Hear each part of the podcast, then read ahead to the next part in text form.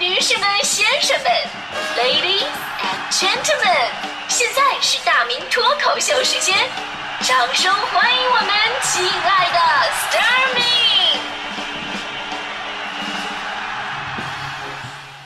好，欢迎各位来到今天的大明脱口秀，我是大明。我到现在呀都特别纠结。我小的时候条件不像现在的孩子那么好，可以学习很多的才艺。就我们那会儿呢，基本上父母没有太多的想法，能把书读好啊，这才是最重要的。至于才艺啊这种东西，它高考也不加分，而且乐器还那么贵，是吧？我记得我爸当时还跟我说呢，说啊大大明啊，你要真想学乐器啊，你去那个乐队啊，你学学指挥行不行啊？啊，咱家没没有乐器，但是筷子还是很多的嘛，这个。而那时候那么小啊，就喜欢嘚瑟，没什么才艺吧，呃，这表现欲还特别的强。我总想上台，于是呢，为了上台，我跟老师编瞎话，说老师啊，你以后这个什么呃晚会啊，或者说学校的演出啥的，你带着我，啊，我我啥都行。你看我我练过声乐、舞蹈、杂技、魔术啥玩意儿，我我都行。于是呢，有一次在学校一个大型文艺汇演当中，我们老师让我去表演节目。我想，虽然我水平一般吧，但是我得我可以在形象上搞得好一点，唬人嘛。于是我当时我特意让我妈给我定制了一套那个黑的礼服，黑色礼服，然后戴个黑帽子上台，我就伴着音乐模仿了一段迈克尔·杰克逊的太空舞步，就是啊，just 比利。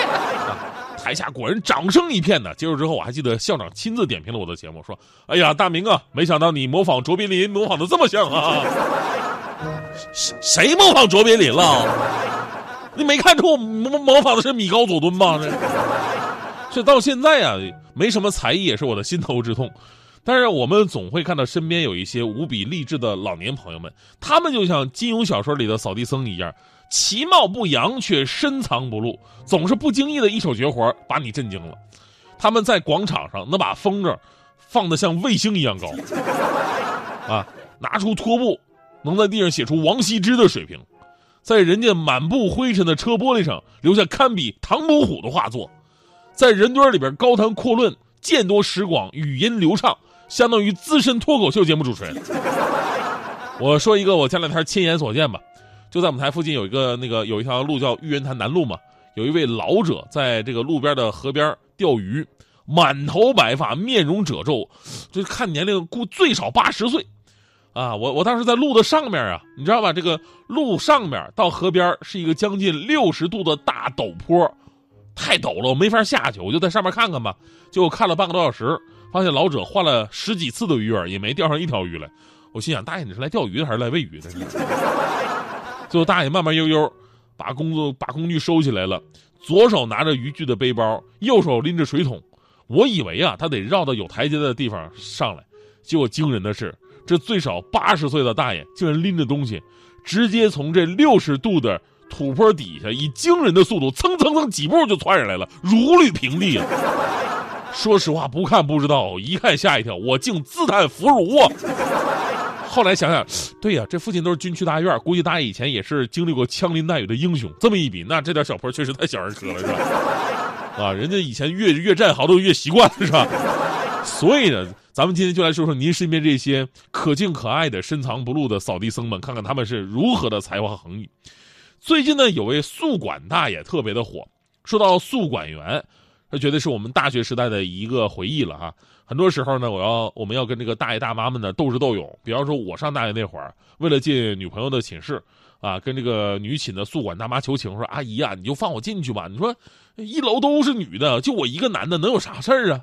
然后大妈语重心长的教育我说：“孩子，我不让你进去也是为了你好，我不是怕他们有事儿，我是怕你有事儿啊。” 但是那时候斗智斗勇啊，最多的还是跟自己宿舍的宿管大爷，因为啊，他掌握着几点关门上锁、几点停电熄灯的资源大权。而接下来这位宿管大爷呢，就是因为频繁的有学生晚走晚归，怕被大爷发现，然后呢，用比较危险的跳窗户的方式来回，于是大爷不干了。六十二岁的宿管大爷杜志奎就因为一封五百多字的公开信，成为了辽宁传媒学院的校园红人。对于那些晚上爱跳窗行动的学生，大爷是这么写的：说学生本应该按照学校的有关规章制度约章呃约束自己，努力学习完成学业，在外酗酒上网吧不按时返校，这都是错误的表现。父母为你辛苦大半辈子，把你养大供你上大学，可你都在干什么呢？扪心自问，你对得起父母吗？孩子不要一错再错了，有事儿就跟大爷说。以后啊，咱们走正门，干正事儿，做一个堂堂正正、顶天立地的男子汉。说的非常好。题目是孩子回家，爸妈能不给你开门吗？同学们看完之后吧，深受感动。没想到在自己眼中普普通通的看门大爷，竟然能够说出如此负责而且情真意切的话。公开信发出之后啊，再也没有人敢这个晚归跳窗了。后来有记者采访他呀，扒出了大爷的曾经经历。一九九六年的时候。大爷通过成人高考考进了鲁迅美术学院摄影系，是国家一级摄影师。他不是一个普通的大爷。无独有偶啊，前不久我的母校，我们吉林大学有一段看门大爷爱好写诗、自出诗集的视频，在网上也开始广泛传播。这位看门的大爷的名叫张传振，深受吉大师生喜爱。有学生说说这个大爷是满腹诗词，才华惊人呐。其实啊，大爷也不是普通大爷。曾经，张传振在吉林某高级中学任职，多年以来在毕业班教授语文课。在四十年的教学生涯当中，他作诗四千多首，堪比乾隆了，这都是啊。至于为什么会在吉大做看门大爷呢？老人的想法很简单，就是退休了闲不住啊，想在学校继续奉献自己。除了这二位，最近的扫地僧还有一位，就是大连某小学传达室的一位大爷。主要负责打更啊、收个快递啊，还有夜晚的巡视等工作。工作之余，他的时间几乎全都用于绘画创作，因为水平相当惊人。现在他已经从传达室大爷摇身一变，成为了这个学校的美术老师，让人不禁感叹呢。虽然越过山丘发现已白了头，但是你大爷还是你大爷。其实我们在这些扫地僧僧身上看到共同的一个特点，就是坚持。他们把年轻时候的特长跟自己的精神寄托，啊，这个坚持了下来，成为了人生当中最大的乐趣。其实我们还有很多的叔叔阿姨啊，他们在年轻的时候可能没有条件去坚持爱好、呃实现梦想什么的，等老了的时候就比较可悲了，只能把自己的精神寄托在别人的身上，老而无乐，这是中国老人们令子女们最着急和心疼的事儿。老了嘛，应该享享清福，也该去做一些年轻的时候没条件去做的事儿。希望咱们每一位老人都能够成为我们身边的扫地僧。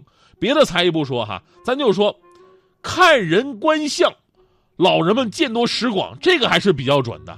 真的，我我就说一个那天吧，那天我在一个咱们我我我小区附近那广场，我在溜达呢，就有一个仙风道骨的老人就在那打坐。老人看到我之后啊，突然就跟我说了一句话，说：“小伙子，我看你印堂发黑。”你今天是不是有一种异样的感觉？我一听，确实啊，我今天我出门就感到浑身不自在，我刺挠啊，这这怎么回事啊？老师，我这是什么意思啊？这个给个二百块钱红包吧。说那个大师，那个求破解之法，你看看怎么怎么能把我这事儿给破了呢？老人把钱收回来，说是孩子，我告诉你啊。